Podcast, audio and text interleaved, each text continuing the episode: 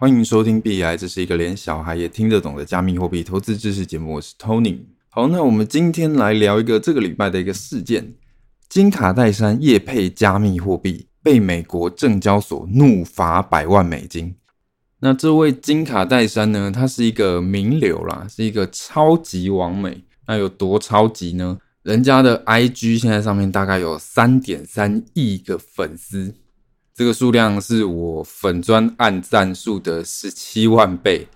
那金卡戴珊他的 IG 粉丝数量现在大概在全世界的名人里面排名第六名。那补充一个不重要的额外小知识啊，大家知道目前世界上 IG 粉丝数量最多的名人是谁吗？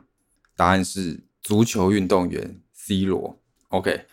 好了，反正这个金卡戴珊哦，他在去年六月的时候，他就在他的 IG 上面帮一个叫做 Ethereum Max 的加密货币打广告。那美国的联邦证券法其实有规定说，如果你要推广某个加密资产证券的话，那你要揭露说你有拿到什么报酬。你报酬来源是谁？然后你收到了多少报酬？那金卡戴珊的这个业配是有收到报酬的，他有收到将近二十六万美金，可是他没有揭露他有报酬这件事，所以等于说他违反了美国的联邦证券法，所以金卡戴珊的这个将近二十六万元的业配费用就直接变成非法所得了，要全部吐回去，然后还要外加一百万美金的罚款。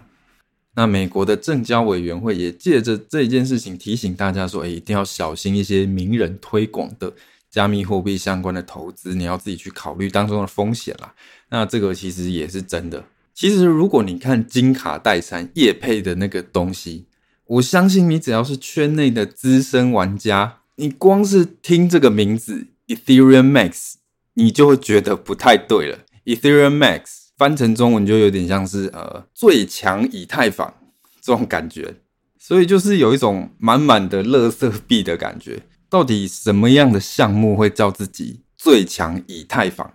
而且更何况它跟以太坊还没有任何关系，所以基本上它就是有一点那种要蹭以太坊，然后要骗韭菜。让一般韭菜以为说，哎，这个东西是不是跟以太坊有什么关系？哦，它竟然叫最强以太坊，哎，那是不是比以太坊还要强？就是有点这种感觉啦。那 Ethereum Max 这个项目后来它也有被一些人告啦，就是被指控说，哎，他们项目方用名人来宣传啊，然后故意把这种没什么用的代币的价格炒高，然后来割韭菜这样。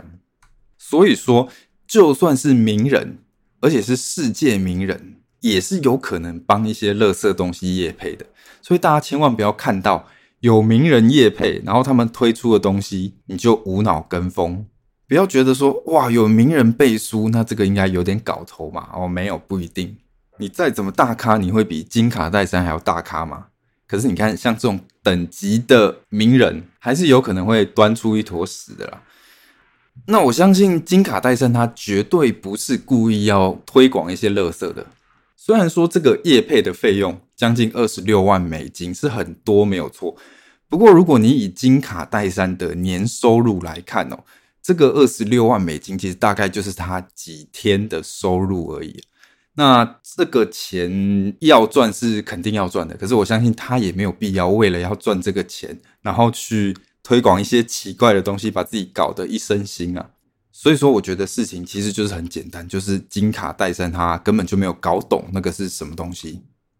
那甚至这件事情可能不是他经手处理的，搞不好是他手下的助理或他经纪人在处理的。那他们就是没有那个专业或没有足够的知识去判断说，哎，这个东西有没有搞头啦。其实大概在三个月前，台湾不是也有一狗票的 YouTuber，然后也配了一个叫做 T-Set 的项目吗？然后当初那个 T-Set 他就是找了很多 YouTuber 业配嘛，然后用一些高到离谱的利息来吸引韭菜把钱存进来，然后等到吸到够多的钱之后，T-Set 的项目方就直接跑路了。那跑路之后，这些 YouTuber 也发现说，哎，自己业配套诈骗了，然后又一狗票的 YouTuber 跑出来道歉。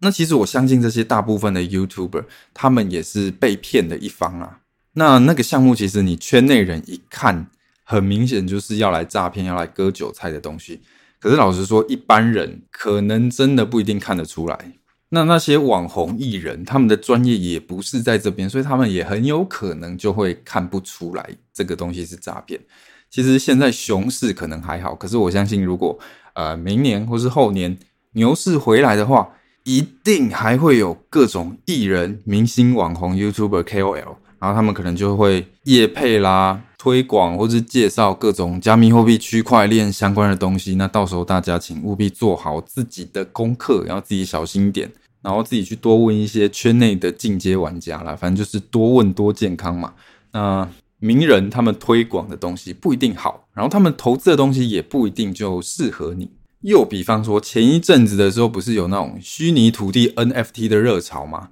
然后就有很多艺人也开始在购买虚拟土地，那包括说陈零九，然后还有林俊杰，他们都有买虚拟土地嘛。那其实我自己在 Podcast 第四十三集，我就有喷过虚拟土地了，我就有表达出我的观点。我认为说虚拟土地这种东西就是很没有搞头的，然后它的市场价值也非常吊诡。我认为说它不是一般人可以投资的东西。那为什么这些艺人，为什么林俊杰他要去买虚拟土地？那首先我觉得讲白了就是这些艺人他们本身也不见得就这么懂这些东西。我觉得他们大概也没有很深入理解这个东西在干嘛，那背后可能有什么样的价值，他们很可能就只是跟风一下现在的热潮而已啦。然后再来是，其实对他们来讲，他们投资虚拟土地可能合理，可是对于你我这种小咖来说，可能是不太合理的。因为你要知道哦，这些大名人他们的身家跟我们一般人的身家是差非常多的。他们的资产量级高我们非常多，所以其实他们有本钱去玩一些我们一般人玩不起的东西。比方说林俊杰，maybe 他花了呃几百万买虚拟土地，可是这个几百万对林俊杰来说就像是几百块对我们来说那个意思，你懂吗？所以那个几百万在林俊杰眼里，他可能就是。花一个对他的资产的比例来说非常非常非常小的一个部位，一点点小钱，他试试看水温，然后投一点高风险的投资。那如果赌对了，我就爽到；那没赌对了，他也没差。可是这个几百万，如果对一般人来说，你买下去可能就是直接重仓干下去了，所以他可能会直接让一般人的那个资产配置处于一个风险太高的状态。所以说，买这些虚拟土地啦、NFT 啦，对于他们那些高资产的玩家来说，诶，可能是让他的投资组合更加多元化，然后让他的投资组合更有一些反脆弱性。可是，对我们这种一般人来说，你去重仓那个虚拟土地，可能反而让你的投资组合变得太单一，风险太高。所以大家要搞清楚状况哦，你不是林俊杰，你可能没有本钱去投那种。呃，不确定性比较高，然后风险也比较高，然后流动性更差的项目。所以说，不要看到艺人丢什么你就跟着丢什么。OK，其实不要说是艺人啦，就算是币圈里面的知名的 KOL 也是一样。其实这两天我才看到一个报道，就是有一个币圈很知名的 KOL，然后这个 KOL 他自称是加密货币的分析师嘛，而且他的 Twitter 有五十四万个追踪者。这个以币圈的 KOL 来说是超级多的，然后这位知名的 KOL 他也会在他的 Twitter 上面发表一些诶对目前市场盘势的一些看法了。可是后来就是有乡民整理出他过去的贴文，结果发现说，诶根本就没有多准，其实就跟瞎蒙差不多。不过反正我蒙错了，我就装没事嘛，大家就忘记了。那如果蒙对了，我就会特别把我蒙对的那个说法拿出来讲。拿出来说，哎、你看，我早就说了吧。所以其实大家要特别小心这种喊盘的交易的老师啦。其实我知道很多人都很迷信交易，可是讲真的，我觉得目前市面上大部分的交易老师其实都未必会比你强。这个我是说真的，你只要单纯的对于蓝筹的加密货币做定期定额的话，我认为长期的表现是可以打败很多那种交易的老师的。其实我相信，目前市面上大部分的交易者，就算那些很知名的，可能也一样，他们应该都不敢去很有自信的说：“哦，我自己长期下来的操盘的绩效有办法打败定期定额。”打败定期定额，就是在牛市的时候，你的获利要比定期定额还要猛，还要强。那熊市的时候，你的亏损也要比定期定额还要少。我相信没有多少交易者敢宣称说，哎，自己有办法长期做到这件事情。所以，对于很迷信交易的同学，我只能说，反正你可以去自己看看嘛，然后看看各大的交易群，你自己体会一下，你就可以知道我在说什么了。那当然啦，我相信一定还是有一些真的是有料的交易者。可是说实话，我们很难看出说，诶，这个交易者到底是真的有料，还是他只是一个幸运的猴子？什么叫做幸运的猴子？我们可以想一种情况，假设我们现在让一万只猴子来做交易，这一万只猴子它就是每天在那边随机的猜测比特币的走势，然后做交易，然后两年过后，我们来回顾这些猴子的绩效。其实你就会发现说，哎，这一万只猴子就是有输有赢嘛。有的猴子赚钱，那有的猴子赔钱。那如果你从这一万只猴子里面挑出前一百名的猴子，你会发现说，哎，这前一百名的猴子，他们投资绩效都很不错。那这样是不是就表示说，这前一百名的猴子都是呃交易的天才，他们的策略都非常有效？是不是表示说，哦，我接下来靠这一百只猴子来帮我做交易，那我就会从此发大财？那想当然是没办法嘛，因为你也很清楚知道为什么嘛，就是因为他们只是很幸运的猴子而已，他们就是那个一万只猴子里面刚好很赛的那一百只猴子，其实他们根本就没有什么很高超的交易本领，他们就只是很随机的做，然后不小心做到前一百名。这个道理其实非常简单，可是，在现实中很多人就会忽略了。